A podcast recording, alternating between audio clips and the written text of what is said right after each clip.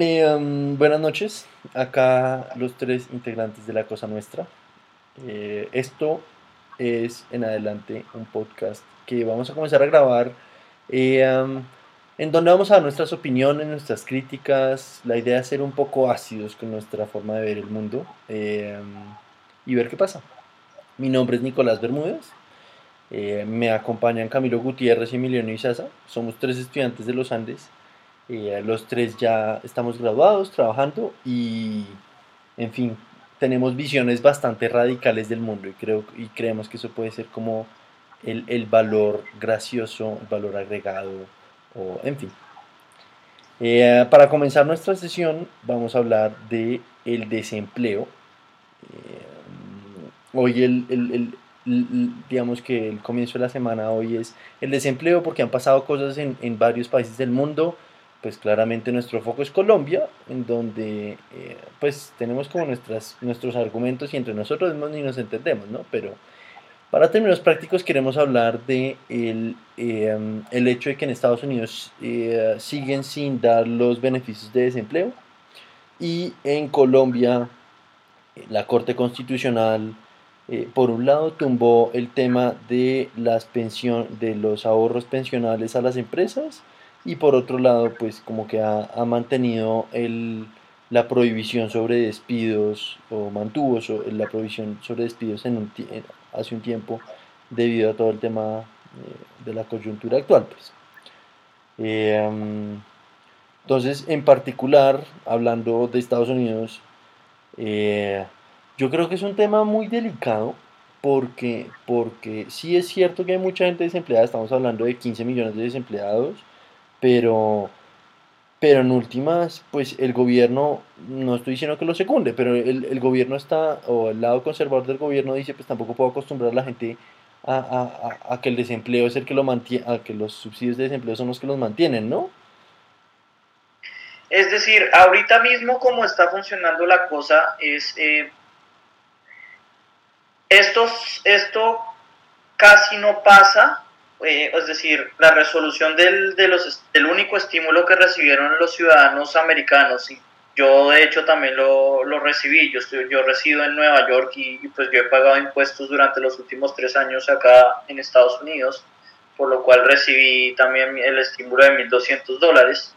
Eh, de hecho, los, los republicanos al final eh, lo querían cortar y Bernie Sanders le tocó hacer un lobby eh, saboteando eh, el que, pasara este estímulo para poder lograr que esto sucediera. Entonces, desde, desde, digamos que el, comienzo de la ley, se había querido, los republicanos habían querido cortar estos beneficios, a pesar de que, pues, pues como está diciendo Nicolás, ha afectado a muchísima gente.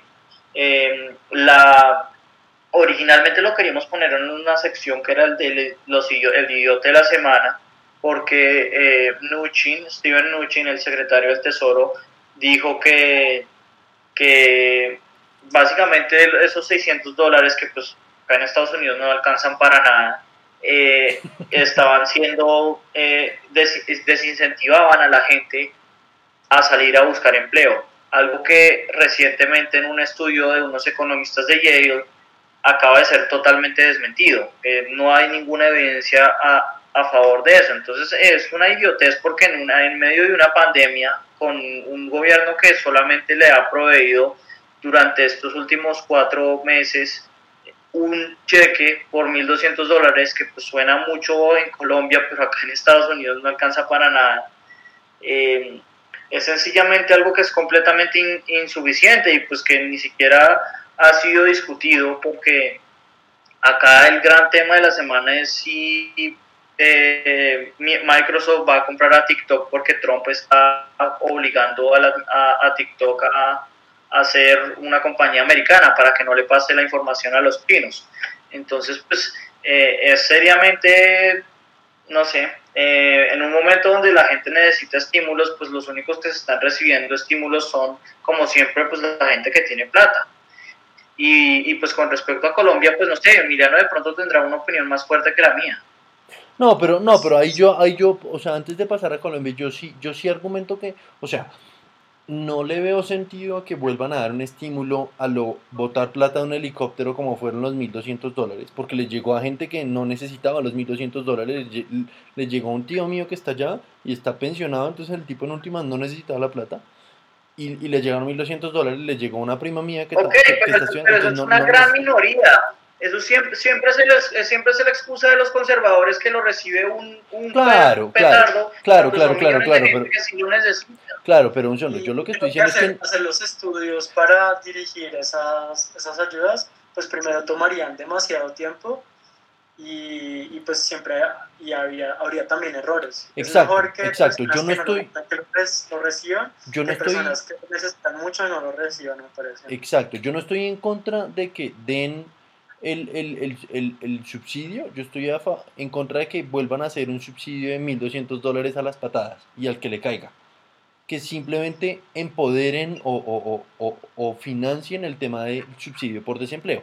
Y yo voy y pido eh, auxilios por desempleo. Bueno, para usted hay mayor plata este mes porque el gobierno federal nos está patrocinando, pero no para cualquier persona porque sí.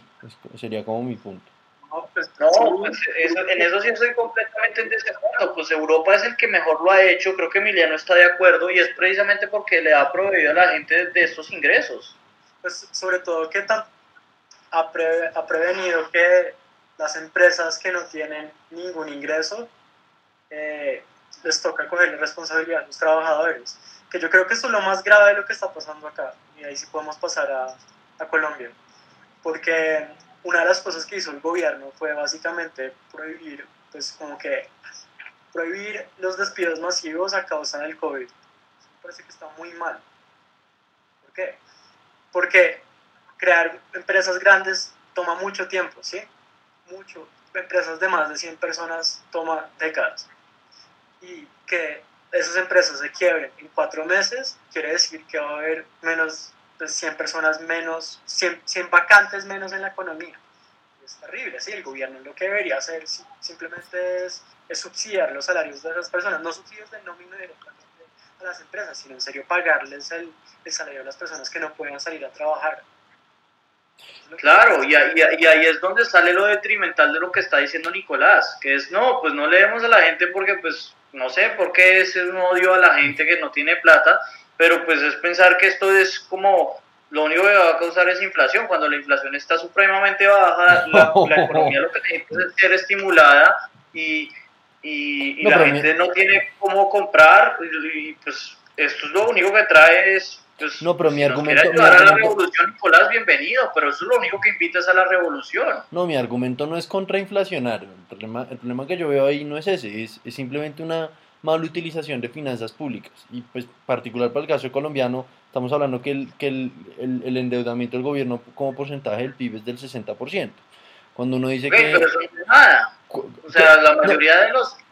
Y lo segundo es que el, el, gobierno siempre cuando se endeude en pesos, pues no tiene, eso no es, no nunca ha sido un problema. Y el gobierno no, pero sí, no, pero sí es un problema, pero sí es un problema, Camilo, cuando uno habla que las entidades multilaterales, dígase Fondo Monetario Internacional, etc., le ponen eh, peros a, a, los países en desarrollo cuando están por encima del 70% o comienzan a no prestarles. El, a no haber endeudamiento. De, momento está en 234% del PIB. ¿El qué? La deuda nacional de Japón. Claro, claro pero, pero pues es que a nosotros no nos prestan. ¿Y con qué nos vamos a endeudar? con nosotros mismos emitiendo, emitiendo más pesos y, revalua y, y, ¿qué? y devaluando más la tasa de cambio pues tampoco. Como que Pero ¿a quién, ¿a quién se le ocurre? A usted es el único que se le ocurre con Mauricio Macri, que también sirve ahorita porque también le tocó volarse del país, para que ya podamos pasar al siguiente tema. El único que se le ocurre ir, ir al fondo a pedirle plata. Ir, a, ir al fondo a pedirle plata es literalmente pedir eh, que le receten todas las recetas que lo único que causan es pues básicamente es suicidio económico. O sea, pues si, nuestra preocupación es que en el fondo no nos va a dar plata, pues yo feliz, o sea, mejor, muchas gracias. No, pero es que el, creo el, que... el tema aquí es cómo salir de, un hueco del 33%, una caída del 33% del PIB, ¿usted cómo sale? Yo creo que nadie sabe, sí, pero yo creo que imprimiendo dinero a los locos es un buen inicio. Claro, pero es que, pero es que la, la, analogía de imprimir dinero está, es muy mala, es darle plata a la gente para que pueda gastar, para que pueda estimular la economía, porque se nos viene un declive horrible. Claro, pero acá entonces, la gente, claro, pero entonces ahí va mi punto como de... Claro, pero entonces ahí va mi punto como de, oiga, con moderación, no le demos plata a la gente que no lo necesita. También. O sea, gastemos la plata bien gastada. Eso es porque usted no, quiere volver a recibir el, el, el, el, el subsidio. Después- no, no, no, usted, usted no se preocupe por esas, ese es un punto huevón. O sea, después usted graba al que, al que necesita grabar, después es que usted le cobra con impuestos. O sea, pues eso en una gobierno que esté bien hecho, pues que ni en Estados Unidos ni en Colombia lo está, porque pues ahí los que mandan claramente también no pagan impuestos. Pero en un, un gobierno que funcione, pues usted le da la plata a los que ni siquiera garantiza esto como un servicio público y después mira con los impuestos cómo altera los, los, los O sea, o sea usted, usted ve esto como un tema de endeudamiento intertemporal. Lo que ahorita necesitamos emitir, lo pagaremos en el futuro, ya veremos cómo. Es- así es como lo yo, que- por ejemplo. Pero pues yo ni siquiera, yo no veo con la deuda sea un problema, porque usted no sabe teoría monetaria moderna como Emiliano y yo, pero pues eso ya es porque usted se la pasa es eh, asesorando a los fondos buitres a- a- allá en su trabajo. Y viendo, y Yo viendo no tengo nada que ver. Mi trabajo no tiene nada que ver con fondos buitres, pero bueno. Pero bueno, como que esto ya se puso demasiado caliente. Personal. Pero po- podemos seguir, podemos seguir hablando de líderes fugados, como Sí. Macri, o como uno más reciente, que es el rey de España. Que, ¿Qué nos, hace? que nos trae a nuestro, a nuestro siguiente segmento que lo queremos llamar el idiota de la semana. No sé si alguien quiera explicarlo, pero básicamente pues es que queremos hablar o resaltar alguna idiotez que algún huevón, tanto local como internacionalmente, ha hecho, ¿no? Me encanta, Sí, me encanta para- la palabrería acá fuerte y todo, ¿no? ¿no? Y no podemos tener un mejor ganador esta semana que un puto rey, el rey de los idiotas, ¿no? o el rey de España. ¿Qué, qué fue lo que hizo? Como que alguien sabe bien la noticia. Es decir, el tipo se abrió del país porque eh, recibió un- una buena cantidad de plata en una cuenta suiza de Arabia Saudita. Creo que se re- eh, relacionaba a un escándalo de corrupción eh, por cuenta de unas construcciones, ¿no? Básicamente es el, es el Samuel Moreno eh, español, ¿no? Pero es noble. Sí, no, eh, es, es mucho más imbécil porque pues el, el tipo, literalmente el rey en un sistema parlamentario es una figura decorativa que no hace nada, que no necesita, no necesita la plata para un para una hostia, o sea, no lo necesita para nada, para absolutamente nada, y el tipo pues se mete en un escándalo de corrupción, no tiene que ser un pero un petardo ma- más no poder, o sea, con estos tipos colonizándolos, no nos claramente no teníamos no teníamos futuro, ¿no? No, no teníamos futuro, para nada. Y esto nos lleva a, pues, a nuestra mini sección, que es el idiota criollo. Em, pues que es como, sí, so- somos los herederos de esa estupidez. Y, y yo creo que uno de sus herederos en este, pues, el idiota de la semana es criollo, es Angélica Lozano. ¿O no, Nicolás? Pues es que ciertamente uno andarle diciendo en plena plenaria del Senado, eh, este hijo de puta, a, otro senador, a, un, a otro congresista, por, por, digamos, error tan culo como no darse cuenta, miércoles, señorita, tienes el micrófono prendido.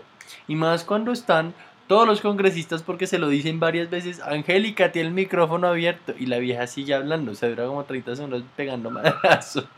Bueno, bueno pero Nicolás, Para mí, creo que para mí el highlight- eso. ¿Cómo? preferimos, que, pero creo que podemos estar de acuerdo que preferimos eso que un momento amoroso, que, que haber grabado un momento amoroso entre Angélica Lozano y, y Claudia López. Como lo hizo una chica en, la. Bueno, Pues yo no sé qué preferiría, la verdad, porque es que siento que ambas son pa- particularmente graves.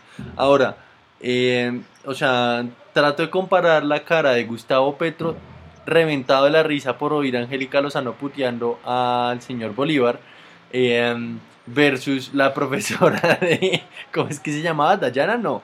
de... No sé, no me acuerdo cómo se llamaba, pero eso es un gran video. Los que puedan verlo.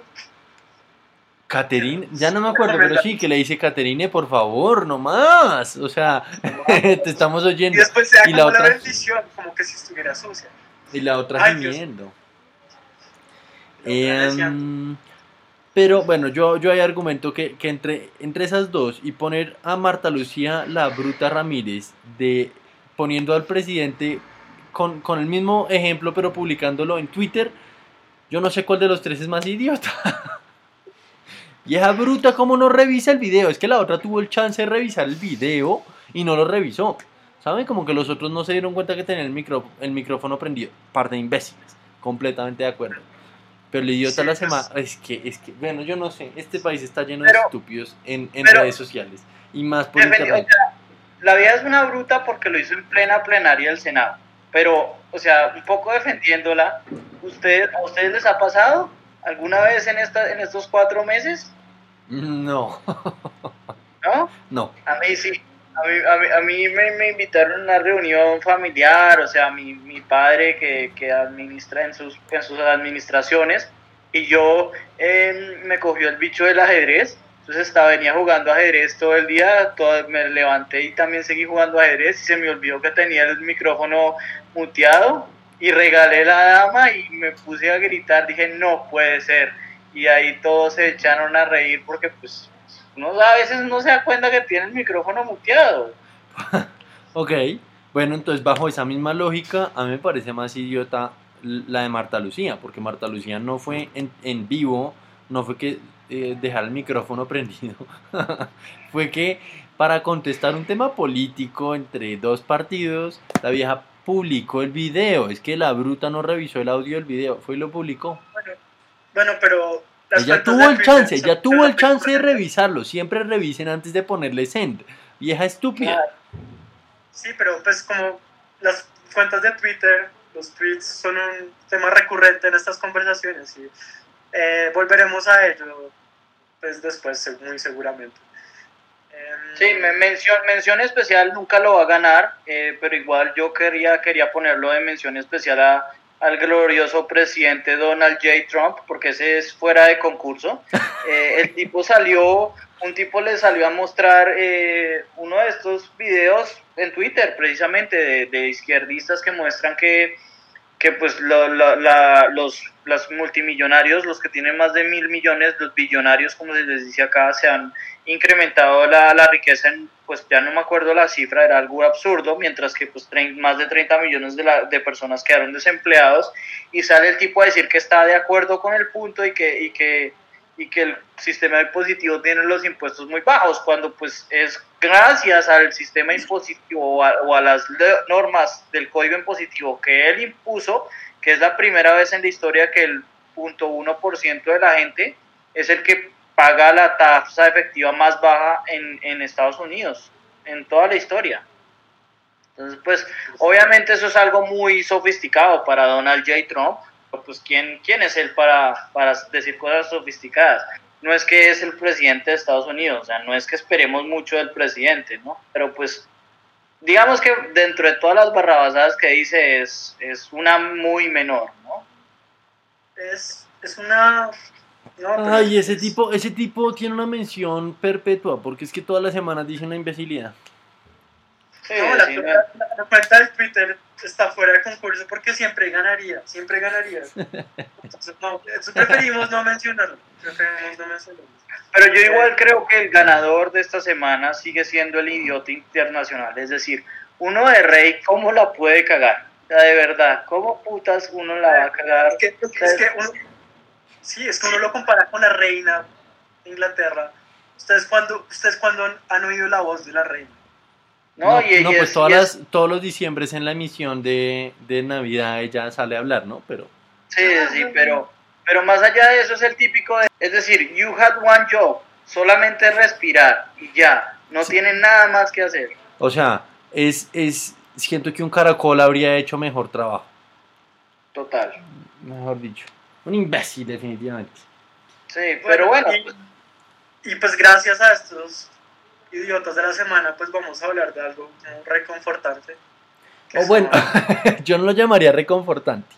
Digamos que Pues, no nuestra tercera, nuestra, nuestra tercera sección eh, siempre nos gusta, eh, o, o pues queremos tratar de dar recomendaciones poco convencionales. No les vamos a decir que sigan el canal de Jorge Rausch, no les vamos a decir que se vean eh, La Voz Colombia, porque pues en últimas son cosas que todos conocen.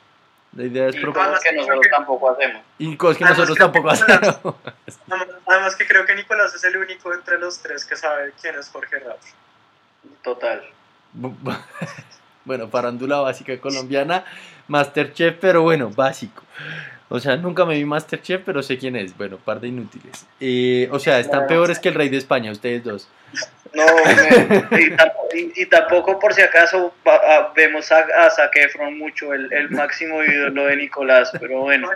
Eh, a, a- a- pesar de lo que pensaba Nicolás, no vamos a hablar de Zac Efron esta semana, sino de eh, temas o documentales o películas, pueden ser eh, canales de YouTube, de iTunes, podcast como este, eh, acerca de asesinos, ¿cierto? Asesinos en series, o más o menos de pronto no en series, sino como estas series de asesinos.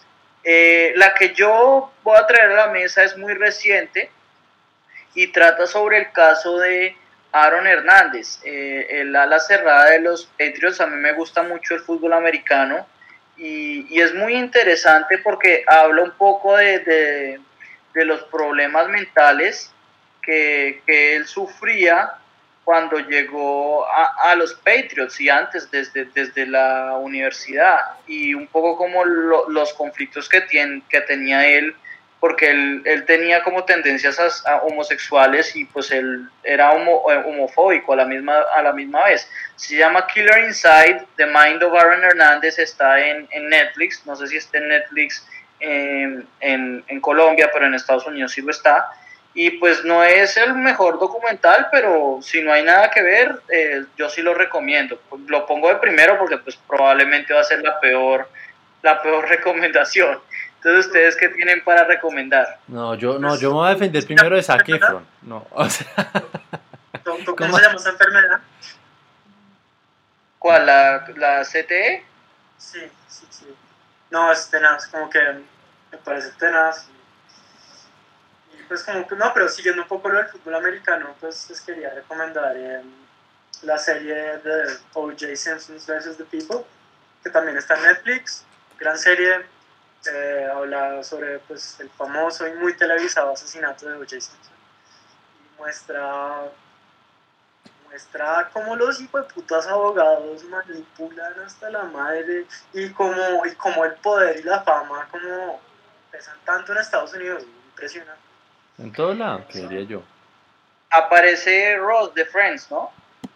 Aparece, sí, aparecen sí, más como Kardashian. David como- Schwimmer, sí, con el papá de las Kardashian. Es increíble que por ese tipo es que tenemos a todas esas viejas en los canales de farándula, ¿no? Sí, ¿Por qué, por qué O.J. Simpson mató a su esposa y no de mano, weón? ¡Puta! No sabemos, nunca lo sabremos. Bueno, no, pero yo, yo, yo, yo sí me voy a defender de, de Zac Efron. Pues yo no soy ningún ídolo, no es ningún ídolo mío, malditos par de perros. Zac Efron simplemente yo lo iba a nominar porque tiene una película muy buena. Eh, o bueno, Ah, muy buena no. Hasta logró, hasta logró meterlo en las recomendaciones de la semana. No, muy Uy, buena. No, tiene una película interesante que se llama Ted Bundy, pero ¿sabe qué? No, decidí que la voy a cambiar y no voy a recomendar la película de Ted Bundy porque en últimas es una película que mucha gente se puede haber visto. Voy a recomendar, voy a ¿no? recomendar ¿No? una, no, voy a recomendar una, una serie de HBO, se llama El asesino sin rostro, es eh, sobre el famoso, bueno, hace unos años se le vino a conocer como el asesino del estado del Sunset State, del estado del atardecer, básicamente California. Eh, este fue un tipo que en los 70s eh, básicamente violó como a 50 mujeres y asesinó a unas 20 personas, siempre eran parejas. Entonces el tipo más o menos se metía a los cuartos de la pareja durmiendo, eh, los secuestraba, pues los, los amarraba, violaba a la mujer y luego los mataba a los dos. Eh, y creo que parte de lo emocionante o lo, o lo amarrante de esta, de esta serie es que es como todo protagoniza, no es protagonizada, pero bueno, ya, ya van a entender a dónde voy. Es narrada como desde la perspectiva de, de una reportera que en el 2015, esto fue en los 70s, en el 2015 como que revivió todo el caso porque nadie le había dado solución. La vieja como que logró más o menos traer a luz un tema muy importante que logró eventualmente descubrir al tipo. Pero la vieja como en todo su, en, todo su proceso de reportaje eh, y de investigación, eh, la vieja entró en una depresión tan densa que terminó sobremedicándose y murió pues como por, por sobredosis. Entonces es como la última víctima de un asesino 30 o 40 años después. Eh, en fin, yo creo que es súper, súper amarradora eh, la serie y, ciertamente es bastante, no quiero decir gráfica, pero, pero bueno, a mí me perturbó, duré varios días teniendo pesadillas con el tema. Listo, pues sí, eh, esa es nuestra recomendación de la semana. No sé si deberíamos llamar este podcast hablando de Efron, eso lo dejamos a ustedes público. Eh, Yo no nada con Zac Efron, par de inútiles con otro podcast. Sí, vamos, va, y nos vemos la próxima semana para ver si Nicolás logra eh, meter a Zac Efron de nuevo en, en, en la los temas de la semana. Es, probable. es muy probable. Par de inútiles. Pero bueno, en fin. Eh, bueno, entonces nos vemos la otra semana, señores. Un abrazo.